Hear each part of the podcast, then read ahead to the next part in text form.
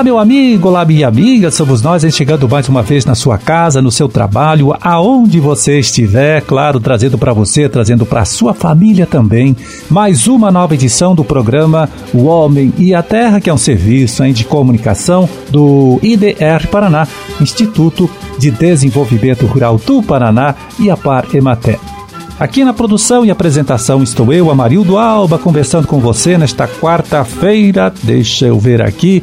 Quarta-feira de lua crescente, dia 26 de julho de 2023, dia dos avós e dia de Santa Ana e São Joaquim. Data também do aniversário de Cianorte, que hoje completa 70 anos né, de emancipação política. E não custa a gente lembrar mais uma vez você que amanhã hein, teremos o encontro de produtores de erva mate em Rebouças, com palestras muito interessantes, lá com especialistas na cultura, né, pesquisadores da Embrapa, extensionistas aqui do nosso instituto, IDR Paraná. Isso pela manhã e depois à tarde, hein? Duas visitas aí, uma delas a uma plantação de erva mate lá do município e também a uma indústria instalada é, em Rebouças, tá? As vagas são limitadas por isso, hein? Para participar, você precisa se inscrever antes no Sindicato dos Trabalhadores Rurais de Rebouças ou no IDR Paraná Antiga e Mater. E ainda, se preferir, acho até que mais fácil, né? Se você conseguir anotar o número do WhatsApp aqui, ó, você pode fazer pelo WhatsApp 42, o código DDD lá da região, 8879 1186. O encontro começa às 8 da manhã e vai até lá o finalzinho da tarde. Pois é, e na última semana, olha só, em o IDR Paraná realizou lá na estação de pesquisa de Paranavaí um dia de campo, é, com muita gente participando, mais de 250 produtores participando do evento lá. Então, um evento para apresentar aos pecuaristas diversas alternativas de alimentação para o gado de corte, também para o gado de leite, né, alimentos aí que podem ser produzidos na região, que tem um solo bastante arenoso, predominantemente arenoso. Uma dessas alternativas apresentadas pelos pesquisadores foi o sorgo, viu, que pode ser cultivado tanto para a produção de forragem quanto para a produção de grãos. A pesquisadora Katia Gobi, que coordenou, né, a realização deste evento aí, explica então agora aqui pra gente quais são as razões que levam eles, os pesquisadores, a defender então o plantio desta espécie aí, o sorgo, né, em terras da região. A nossa região é a maior produtora de bovinos de corte e se caracteriza pela predominância de solos arenosos e pelo clima quente e seco. Essas características limitam o uso de culturas como o milho, e o sorgo surge como uma alternativa viável em função da sua maior tolerância à seca e ao déficit hídrico. A cultura tem grande potencial na região tanto para a produção de volumoso suplementar para os animais, como produção de silagem de planta inteira, e também para a produção de grãos para a produção de alimentos concentrados, tanto para bovinos como aves e suínos. E outra solução apresentada foi o capim capiaçu, que tem alta produtividade e pode produzir por até 15 anos, né? Uma cultura bem adaptada às condições lá daquela região. Todos os dados técnicos divulgados no dia de campo são resultados aí de projetos de pesquisa desenvolvidos pelo IDR Paraná na estação de pesquisa lá de Paranavaí. E olha só o programa Renova Paraná que orienta também incentiva aí os produtores aqui do nosso estado a investir num sistema próprio de geração de energia. Comemora, hein? Comemora aí o recebimento de mais de 6 mil projetos para instalação de mini usinas, né?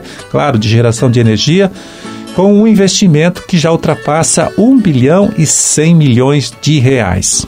Agora, com a chegada do novo plano Safra, então esta procura deve aumentar ainda mais, até porque, viu, o produtor que resolver investir num projeto desses, né, para geração de energia lá no sítio dele, na fazenda dele, tem vários benefícios, especialmente se for agricultor familiar. Neste caso, até o governo do estado, através do programa Banco do Agricultor Paranaense, ajuda hein, a pagar o juro que é cobrado pelo Pronaf para financiar este tipo de negócio, este tipo de investimento. Então, se você também ficou interessado, né? Se você também está interessado em fazer um investimento desse, dê uma passadinha no escritório do IDR Paraná, aqui do seu município. Leve junto com você a última fatura da conta de luz, que o técnico lá tem até condição de fazer um cálculo estimado do quanto você precisa investir, né, para produzir a energia que hoje consome na sua propriedade. Tá certo? Fica aqui, mas esta dica para você.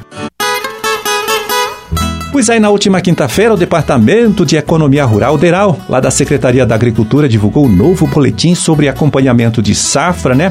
Destacando aí o resultado das exportações e importações do trigo. Isso aqui pelo nosso estado e também pelo país neste primeiro semestre do ano. Balanço que mostra uma redução das compras externas deste cereal, que nos primeiros seis meses de 2022 chegou a 3 milhões e 200 mil toneladas e caiu agora então para 2 milhões e 100 mil toneladas nesta primeira metade do ano de 2023. Resultado que foi comentado então pelo analista de mercado Carlos Hugo Godinho, lá do Deral. Essa queda ela foi impulsionada por uma produção recorde de, de 10,6 milhões de toneladas de trigo em 2022 no Brasil, e isso ainda possibilitou a venda de 2,1 milhões de toneladas de trigo para o exterior.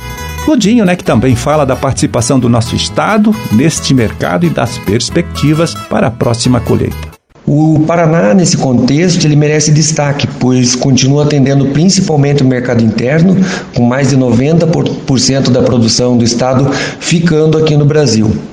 Para a próxima safra, a expectativa é que a colheita ganhe força em setembro, justamente em função da intensificação dos trabalhos aqui no estado. Se o tempo colaborar para manter a perspectiva atual, o Brasil pode manter esses números de exportação em alta e reduzir ainda mais os volumes que nós importamos.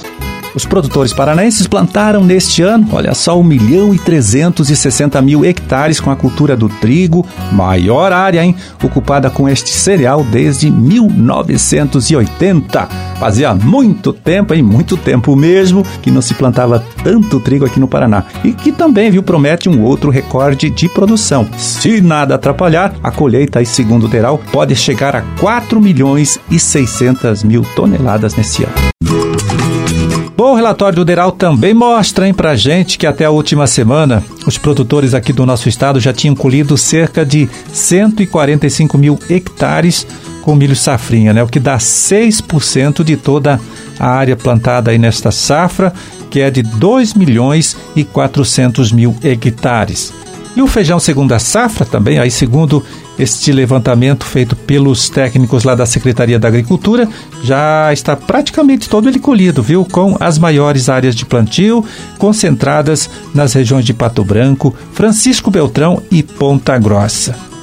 Outro destaque do relatório é a cultura do alho, que na última safra ocupou uma área de 327 hectares aqui no nosso estado, né? Com uma colheita que rendeu 1.600 é, toneladas e um faturamento bruto de 23 milhões de reais. Né?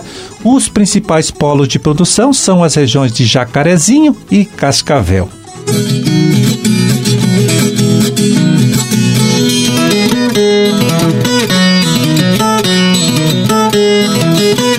Antes de terminar aqui o nosso trabalho, deixa eu contar para você, viu, que já está confirmada a realização das caminhadas na natureza dos municípios de Paysandu e Piraí do Sul, agora neste próximo domingo, dia 30, em Paysandu, é o circuito da Água Boa, com 12 quilômetros de trilhas que passam por cinco é, propriedades de agricultores. A saída será às sete e meia da manhã em frente ao restaurante Parada. Em Piraí do Sul é o circuito Cerro da Onça, com 12 quilômetros, né, e saída às 8 horas, lá do Santuário Nossa Senhora das Brotas. Depois da caminhada vai acontecer a primeira festa do agricultor de Piraí do Sul, com exposição de máquinas, de equipamentos agrícolas e também a gincana dos agricultores.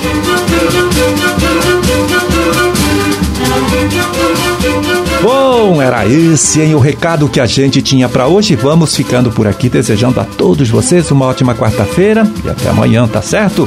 Amanhã, quando estaremos aqui mais uma vez conversando com você, trazendo para você, trazendo para sua família também mais uma nova edição do programa O Homem e a Terra. Forte abraço para todo mundo, fiquem com Deus e até lá.